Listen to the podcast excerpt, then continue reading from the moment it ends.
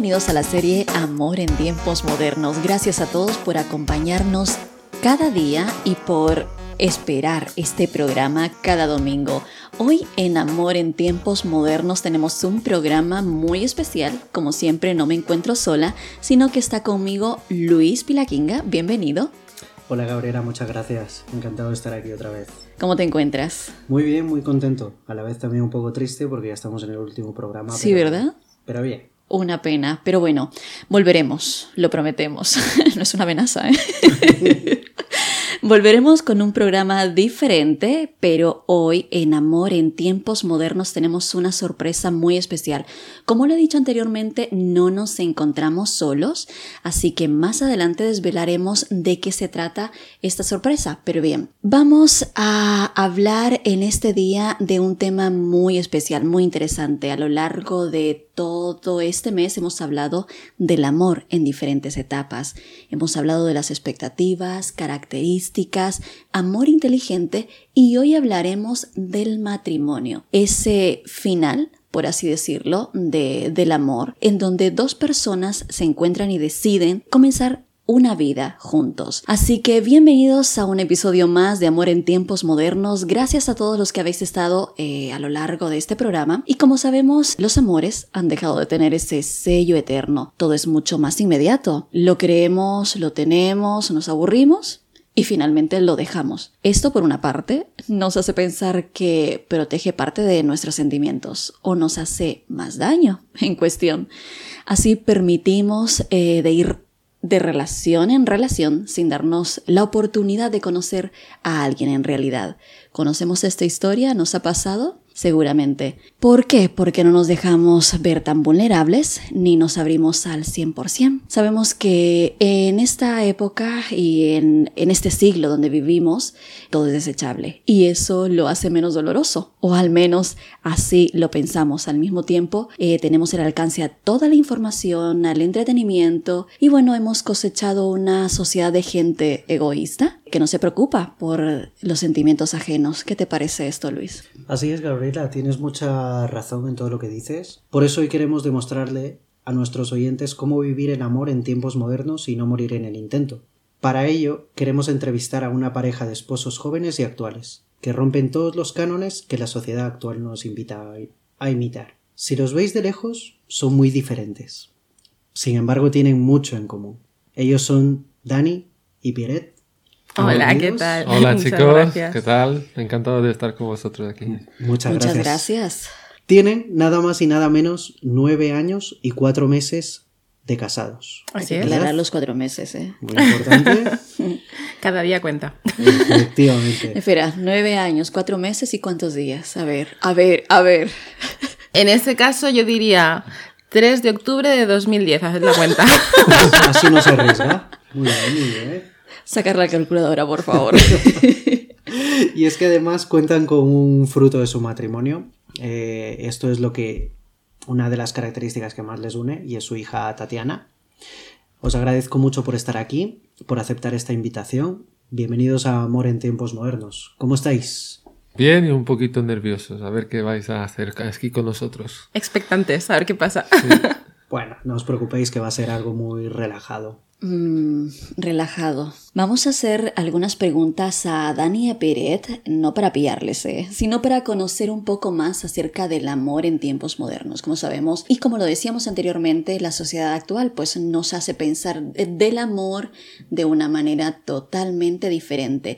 Y al final nos lo creemos porque a lo mejor leemos algo que nos parece tan bonito y parece tan poético, o nos pone una música de fondo y ya decimos qué bonito, ¿no? Y es realidad. Pero no, la verdad es totalmente diferente y hoy vamos a descubrirla. Así que nos encantaría conoceros un poco más. Eh, antes de comenzar, quiero decir que Piret es Piret Umba, sí, la tía Piret, que todos aquellos escucháis por eh, las mañanas y que disfrutáis de esa bonita voz y de esas bonitas historias que sorprende a los niños cada mañana. Así que quiero preguntar a esta pareja tan especial, ¿cómo se elige a alguien?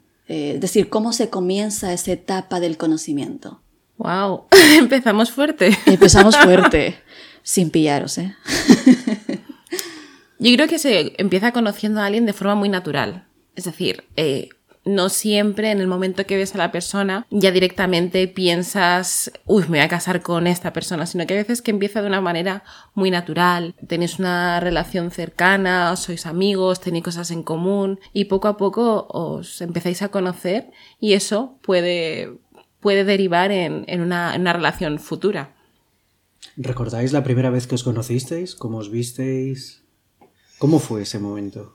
Sí, nos la vimos- primera de todas, ¿eh? Yo, Sí, yo no, quiero no. saberlo. ¿eh? Le vamos a poner hasta música de fondo, ¿sabes? Para que nos cuenten esa historia. Pues sí. fíjate, fue en un sábado. La hora no, no recuerdo bien, pero recuerdo que estaba en mi puesto de trabajo y vi a Pierret entrando con sus amigas al local donde yo estaba trabajando. Se abrieron las puertas, la vi y fue. fue Y esta es pam, para mí.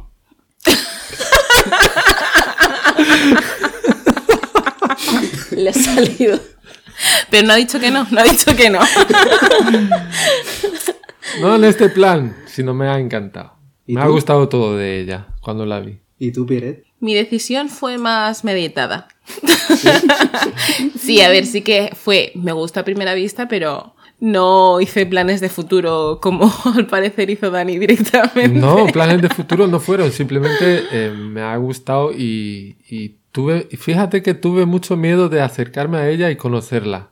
Y en un momento a otro, pues pasó algo que, que me acerqué, que no sé qué, y, y ahí surgió la, la conversación, pero, pero en principio me costó, me costó llegar a ella y, y fueron unos cuatro meses, más o menos, hasta que salimos por primera vez. Wow. O sea que fueron cuatro meses ahí de, de, de conquista, ¿no? Por así decirlo. Es que... Bueno, llámalo como quieras. Yo dije, como mm, No no, se pase ya, yo tiro la toalla. Yo aguanté pacientemente cuatro meses en los que él no se decidía. Ah, él no se decidía. Por timidez. Ya, ya, ya, ya. Es que aunque soy tan alto, soy muy tímido. Bueno, bueno. Él era el difícil. Muy bien, muy bien. Muy bien. Y cuando dices que pasaron cuatro meses para salir, ¿habláis de la primera cita solas o realmente ya salir a un noviazgo como tal? Primera, Primera cita. Primera solas. cita, ¿no? Sí. ¿Y qué tal la primera cita solas? ¿Cómo, cómo se vive ese momento? Bueno, la anécdota tiene Pierret, yo creo, para contar.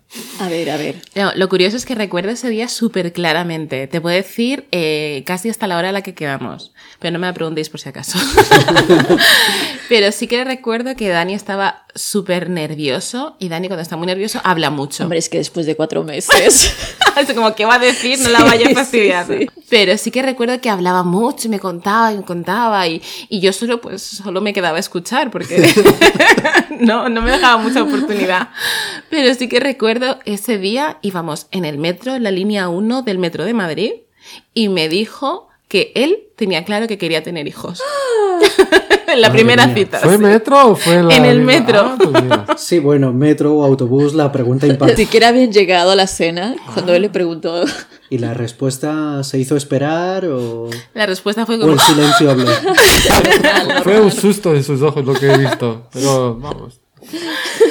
Y yo fue como, bueno, sí, con el tiempo, mm, bien. Con el tiempo, poco a poco, despacio.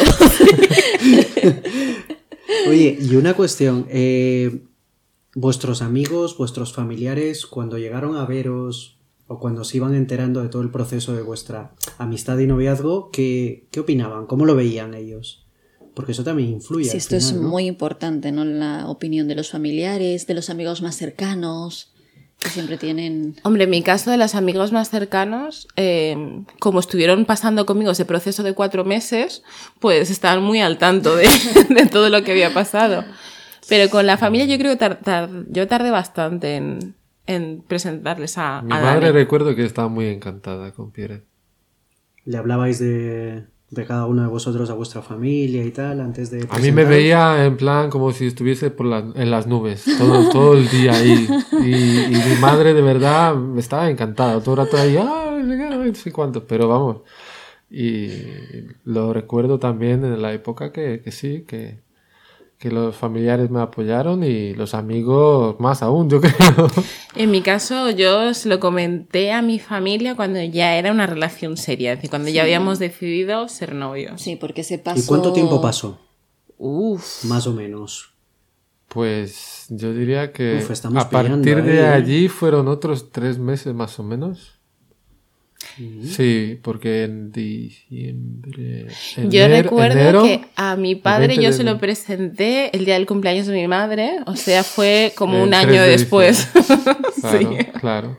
Sí, sí. Sí, porque ese momento de presentar a los familiares o hablar a la familia es eh, que realmente ya te sientes estable en la relación, que ya has sentado bases y dices, ok, pues vamos a, vamos en- muy en serio. Claro, ¿no? claro. Pues muy bien. ¿Y cómo creéis vosotros que debe ser la comunicación? Es decir, ¿cómo eh, eh, debemos de llegar a profundizar para eh, poder tener una relación estable de, de noviazgo, por ejemplo? Mira, después de todo lo que hemos recorrido, yo te puedo decir lo que creo ahora y no lo que hice en su día, que creo que es más, más, más interesante, ¿no?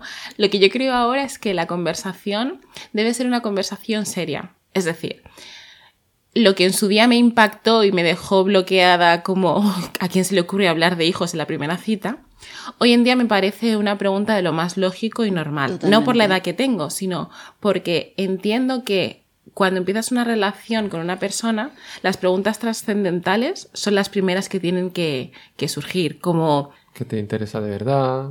a ¿Cuáles qué te quieres dedicar, si quieres vivir dentro del país o en el extranjero, si cambiarías tu vida por trabajo o si eres una persona sedentaria o te gusta moverte, no. si eres creyente.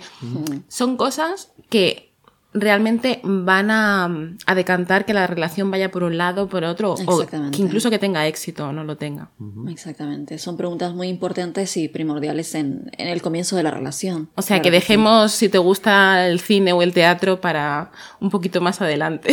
Totalmente. O qué música te gusta, por ejemplo. Que también es importante. ¿eh? Oh, hombre, por supuesto. Eso a día de hoy es importante. De verdad, muy importante. ¿Qué música te gusta?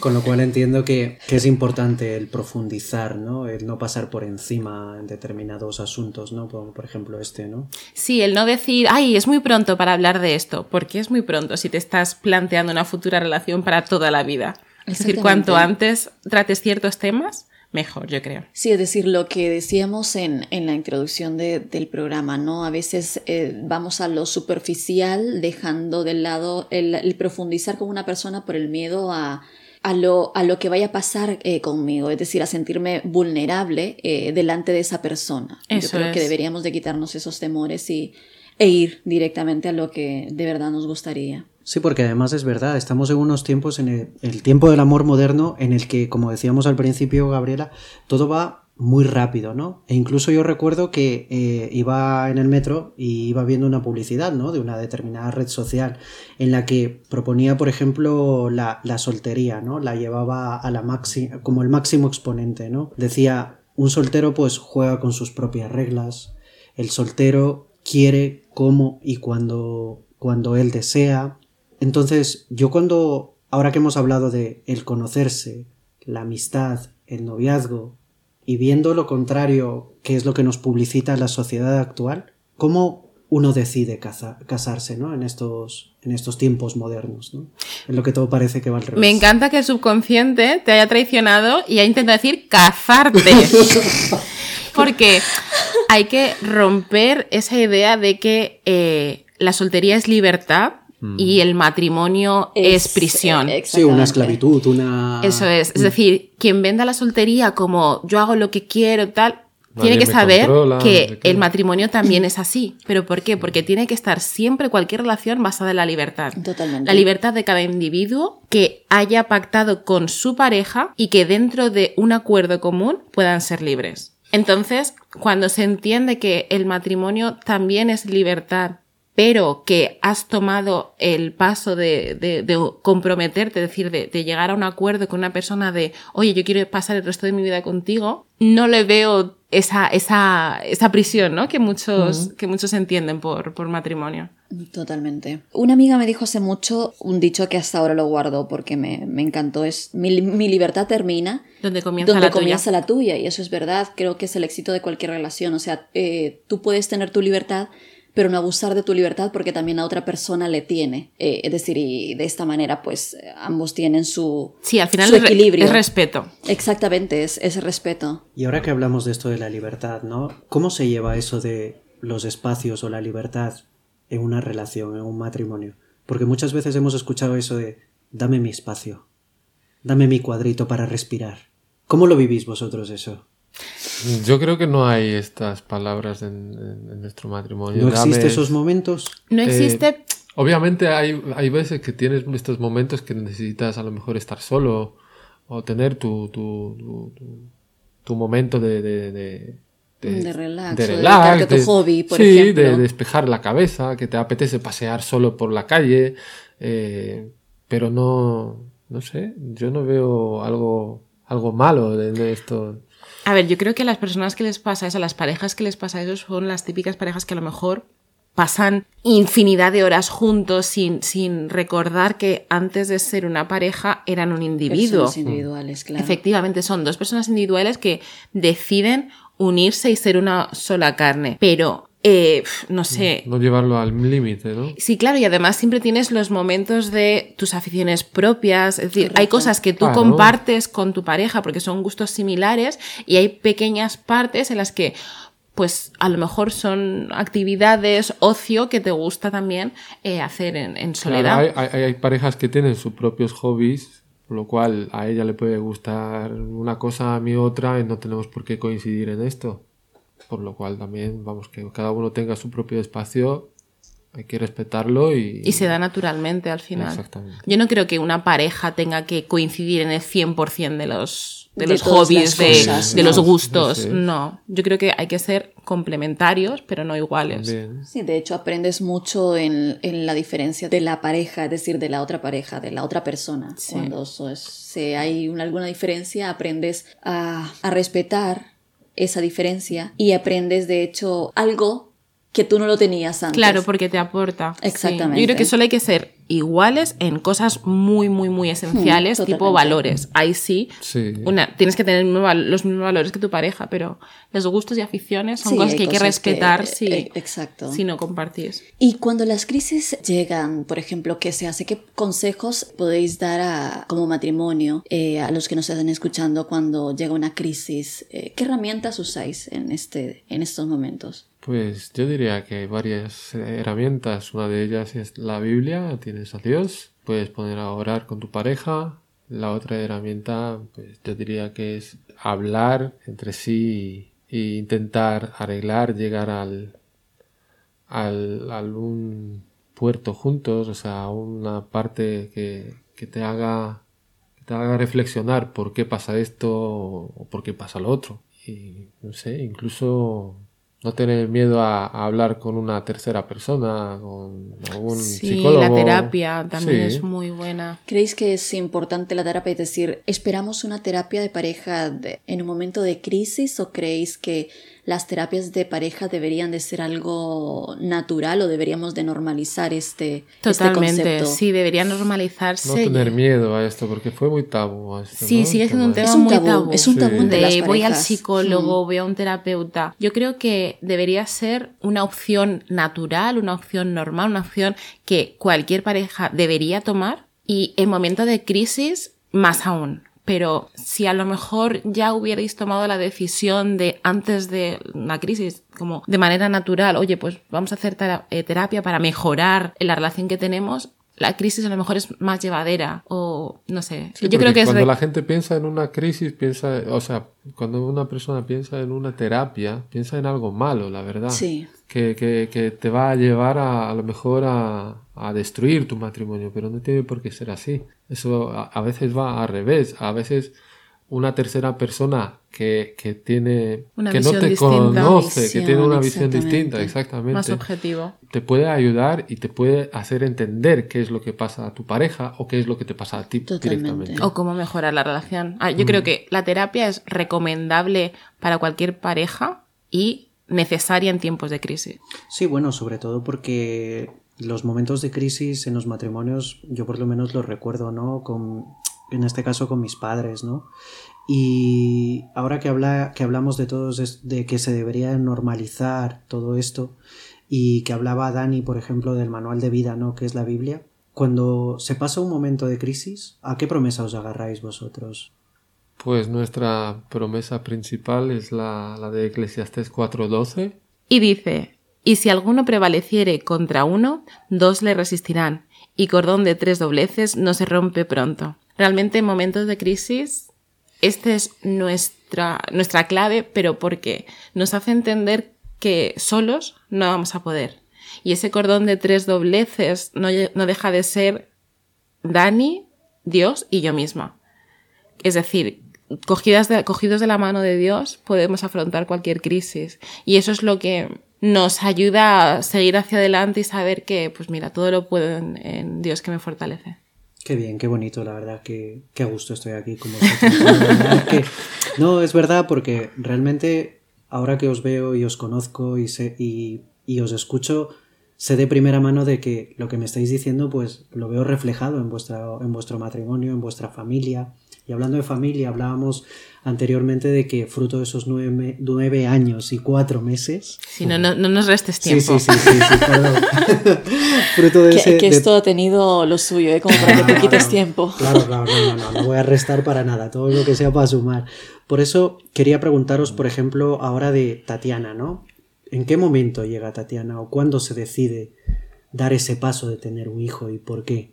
En nuestro caso fue una decisión muy meditada que tomamos después de entender que ya habíamos vivido como pareja todo lo que queríamos vivir. Es decir, los viajes, las metas, las, las ideas, las subidas y bajadas que queríamos eh, afrontar juntos solos. Cuando todo eso lo logramos, ahí nos planteamos el siguiente paso, que era Tatiana. Y ha tardado porque recordar que a la primera cita ya se lo dije que quería. Prácticamente ocho años después, ¿no? Sí, pero porque nos gusta mucho viajar, subir, y bajar. Y...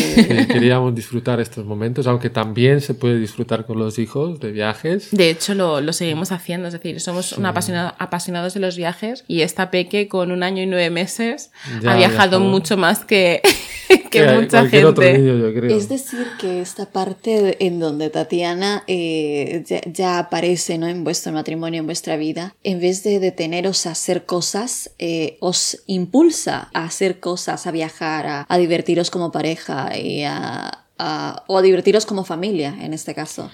Yo creo que cuando las cosas llegan en orden, eh, es mucho más fácil sobrellevarlas. Totalmente. En nuestro caso, creo que hemos sido muy bendecidos por poder haber tenido a Tatiana eh, buscándola con mm. cariño dentro del matrimonio. Contando con la bendición de Dios, yo creo que nos ha sido mucho más fácil enfocar nuestra nueva etapa de una forma muy natural. Todas las personas que dicen, no, con niños ya no se puede hacer nada, tal. Es verdad que los niños te cambian la vida y es cierto, pero puedes seguir haciendo cosas simplemente bajando el ritmo, acoplándoles. Nosotros ahora pues tenemos que estar más pendientes de las horas porque, bueno, pues ella come a cierta hora, duerme a otra, pero eso no nos ha impedido eh, salir de viaje, hacer turismo, ir a visitar a la familia, coger aviones, coger trenes. Estar con amigos. Efectivamente. O sea que esa idea errónea de el hecho de que tener una hija puede llegar a romperte la rutina o partirte en dos la vida, la rutina te la rompe, eso es cierto. Tienes que hacer ajustes. No son ajustes que te impidan seguir hacia adelante, pero son ajustes que si los haces con naturalidad, pues es perfectamente válido. Simplemente, pues cuando salimos, tener en cuenta que hay que llevar ciertas cosas extra para emergencias. Algunas noches también te quedas sin dormir, también es verdad. Claro, tu, tu carácter cambia por la falta de sueño. sacrificas algunas cosas, pero recibes otras también. Exactamente. Efectivamente. La verdad es que esta parte eh, creo que es eh, un, podría decirse un ejemplo para todos aquellos que creen que casarse es ya eh, quedarnos encerrados en casa o dejar de disfrutar, ¿no? O tener hijos también significa dejar de disfrutar y es todo lo contrario. Creo que puedes eh, tener la libertad de poder disfrutar de una manera diferente con tu pareja, con tu familia eh, y poder seguir conociendo o experimentando. Sí es verdad de una manera diferente, pero esa diferencia hace que la experiencia sea aún mejor. No sé si me doy a entender en ese aspecto. Sí, aprendes mucho también. Hay que aprender que cada etapa distinta de tu vida te aporta algo nuevo. Pero algo que me encantaría remarcar, porque es muy importante, porque parece que solo estamos hablando de lo bonito que es tener hijos y lo fácil que es todo. No, nada es fácil. Exactamente. Todo requiere mucho esfuerzo, empezando por la propia vida matrimonial. Requiere un esfuerzo diario, requiere no solo amor. Es decir, sí, es muy bonito los cuentos de hadas, pero el amor solo no es suficiente. El amor es importante, el amor es central, pero amor sin esfuerzo mm, es igual a, fracaso.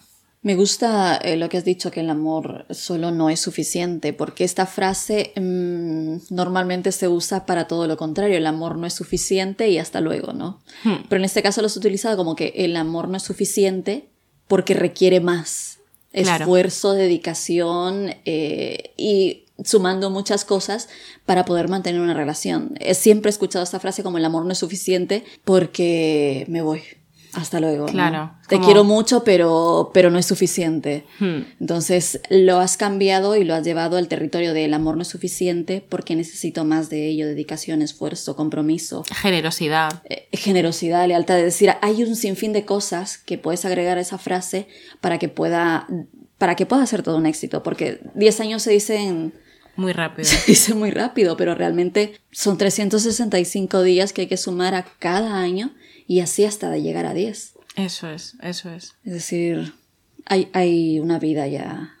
Hay mucha lucha. Hay mucha, Hay hay mucha subidas, lucha. bajadas, hay, uf, hay, hay de todo. Totalmente, totalmente.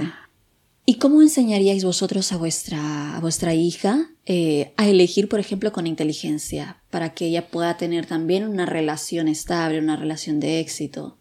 Pues eh, enseñándole los valores nuestros, lo que hemos aprendido también de nuestros padres, eh, lo, que, lo que pensamos que son importantes y, además también A ver, es cierto que a Tatiana le estamos dando una, una base educativa cristiana. Entonces, eh, los valores que tenemos los sacamos directamente de la Biblia. Exacto. Y después, lejos de la parte que verbalmente le decimos, ella aprenderá mucho de lo que vea de nosotros mismos en casa, de cómo nos tratemos, de cómo nos hablemos, y eso influirá en su futura decisión de, de la pareja que quiera, que quiera elegir.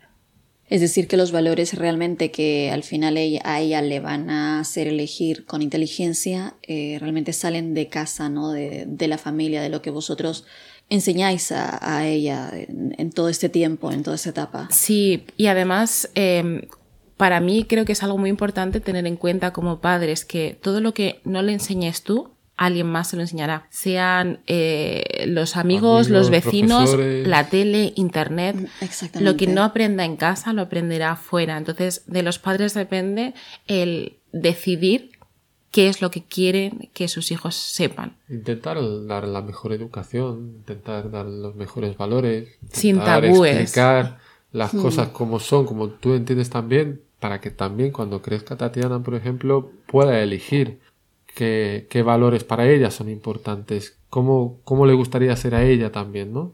Que lo tenga bien todo claro. Y sobre Que- todo ser sinceros con, Sí. con los niños. Los Sí. niños son inteligentes y hay que tratarles como, como personas Como adultos, inteligentes que claro, como son. personas inteligentes, Eso es. exactamente. Cada, mm, es decir, en su medida de, de- de edad, pero tratarles como personas inteligentes. Totalmente cierto. Hay algo que es muy cierto y es que como hemos sido tratados en nuestra familia, eh, con nuestros padres, así también buscamos a una pareja, ¿no? Que nos trate de la manera, de la misma man- manera. Quizá ya ahora mayor soy consciente de que si mis padres me trataron bien, si mi padre me trató con amor, con cariño, con respeto y me dio todo cuanto yo necesitaba, no puedo defraudar a este hombre que me dio lo mejor y buscar algo, no sé, menos o que me trate de manera diferente al amor y a los principios que mis padres o que mi padre, por ejemplo, me dio como hija. O todo lo contrario a su madre para su hijo. Sí, tenemos unos amigos que nos contaron su experiencia y es preciosa y estamos deseando poder ponerla en que práctica. un poquito más. Yo tengo muchas ganas porque en este caso me toca a mí.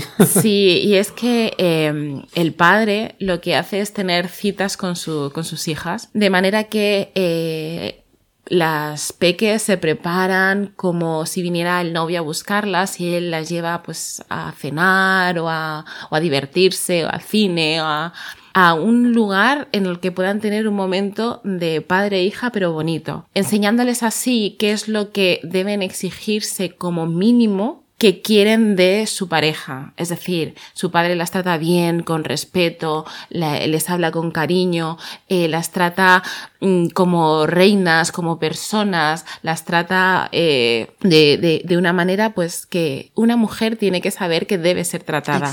Y de lo, lo, mismo ocurriría si fuera al revés, si fuera el caso de un niño con su madre, que también la madre le pueda llevar al cine, a cenar y que él aprenda cómo debe ser tratado por una mujer y que así pueda saber qué es lo que debe esperar como mínimo en el futuro de su futura pareja. Me encanta. Yo creo que es algo que todos, todas las parejas que tienen hijos o que están a punto de tenerlos deberían de copiar esta idea. Eh, y aquellos que tienen niños o niñas ya en una edad donde pueden hacerlo, por favor deberían de copiarlo porque creo que es algo muy importante para que en un futuro las niñas o los niños que ya van a ser jóvenes, adultos, puedan como mínimo pedir esa atención que su padre o su madre les dio en su momento. Y sin mencionar el tiempo precioso de calidad que, que, pasan con, sus respectivos padres. Y eso es muy importante, el tiempo de calidad de cada uno con sus padres. Oye, y ahora que hablamos de el futuro, ¿no? De todo lo que está por venir, en este caso pues de Tatiana, de la pequeñita, ¿no? ¿Podríamos decir que existe el para siempre? Uf, sin duda, sin duda. Existe el para siempre cuando es una decisión meditada, cuando es una decisión libre y cuando es una decisión tomada con mucho amor, sabiendo el esfuerzo que conlleva un para siempre. Claro, te entiendo perfectamente, claro. Os lo pregunto básicamente porque yo veo como todo este trayecto que vosotros tenéis, eh, el hecho de que, lo que decís, ¿no? De que en todos los matrimonios hay crisis, de que el amor no es suficiente si no va acompañado del esfuerzo, y veo esta serie de valores que lo tenéis bastante arraigados en vuestra vida, y me gustaría pues que desde aquí pues lancéis, ¿no? un consejo para esas nuevas parejas, esa gente que a lo mejor está indecisa, ¿no? De casarse o no casarse por cualquier situación o que crea esas inseguridades que tiene o esos miedos. Y sin embargo, vosotros aquí estáis. Y con un fruto que, que habla, ¿no? De vosotros mismos. Que habla tres idiomas, por cierto. Esfuerzos también con ese esfuerzo. Sí. Hombre, en nuestro caso es un poquito más fácil. Em, un consejo. Eh, valores. Yo creo que son los más importantes. La educación. Cómo una persona trata a otra. Y luego, si os queréis, lucha, si hay algunos, algún, algún momento de crisis, algún momento de bajón, luchar, luchar y si uno quiere a otro y si hay Dios en el medio, yo creo que no, no vais a perder nunca. Mi, yo creo que el consejo que puedo dar es que lo imprescindible desde mi punto de vista es que Dios sea el aliado individualmente de cada una de las personas, de la pareja. Si Dios es el aliado de la chica, Dios es el aliado del chico, eso hará que puedan eh, tener éxito juntos. Poniendo a Dios en primer lugar personalmente hará que la pareja tenga un éxito mucho más asegurado que no teniéndolo. Sí, una oración de marido a por mujer y mujer a por su marido me parece que también es importante. Sí, Aunque oren juntos también y yo creo que eso une mucho y ayuda bastante. Podemos decir que la oración forma parte de ese cordón de tres dobleces que hablabais antes. Claro, sí, sí, sin ninguna duda. Sí, un matrimonio sin horas de oración puede, puede salir adelante, es más, lo vemos a diario de parejas que no conocen a Dios y parece que tienen éxito, o por lo menos duran muchísimos años, pero sí que es verdad que la oración facilita el camino porque reconforta, porque da aliento, porque da esperanza, porque simplemente porque es una herramienta, es una bendición que tenemos ahí que si conoces a Dios eh, es de infinita bendición la oración. Y en momentos de crisis más todavía. Efectivamente. ¿Oráis con Tatiana? Sí. ¿Y en qué idioma? Cada uno en el suyo. Curioso. Dani ora en polaco, yo oro en, español, salvo cuando está en la iglesia que ora en castellano. Tú en inglés. ¿Hoy qué dije? En español. no, yo en inglés. sí, tú en inglés. Chicos, eh, para despediros, eh, me encantaría recordar el versículo, vuestro versículo, eh, al que os aferráis y que podamos compartirlo nuevamente con los oyentes. Y por favor, que también sea ese cordón de tres dobleces, vuestro ideal como pareja para un futuro y para el presente también. Y si alguno prevaleciere uno contra uno, dos le resistirán y cordón de tres dobleces no se rompe pronto. Amigos, esto es todo. Dan y Piret, muchísimas gracias por haber accedido a esta entrevista, por haber compartido un poco de vuestra vida para las personas que escuchan este podcast, para aquellos que también escuchan y descargan este podcast y lo comparten por otros medios. Gracias y de verdad esperamos que volvamos a, a coincidir quizá no en Amor en tiempos modernos, pero sí en algún otro programa. Sí, seguro que vamos a coincidir, o sea que ahí nos vemos, chicos. Muchas gracias. Muchísimas gracias a vosotros. Con seguramente más que conmigo, pero un placer. un placer haber compartido con vosotros. Muchísimas gracias. Luis. Gabriela. ¿Nos vamos? ¿Nos despedimos? Desgraciadamente sí. Una pena, la verdad. En realidad sí, amigos, muchísimas gracias por haber compartido este programa con nosotros a lo largo de todo este mes, eh, por haber disfrutado con nosotros de risas, de experiencias eh, y por haber aprendido, sobre todo, de el amor en tiempos modernos. Por favor, no nos dejemos engañar, elijamos con sabiduría, leamos con sabiduría libros que sepamos que nos van a ayudar muchísimo para poder elegir a la pareja ideal. Efectivamente, y tampoco nos olvidemos, amigos y amigas que nos estáis escuchando, que no dejéis de seguirnos en nuestras redes sociales, en Instagram, en Facebook, en nuestra página web. Y también recordaros algo muy importante, tenemos habilitado un mail tenemos ¿Cuál es, un mail, es producción arroba Ahí es donde esperamos todas vuestras ideas, vuestras peticiones y por supuesto estamos abiertos a cualquier tipo de idea que tengáis para este programa. Muy bien chicos, nos despedimos, hasta la próxima. Adiós.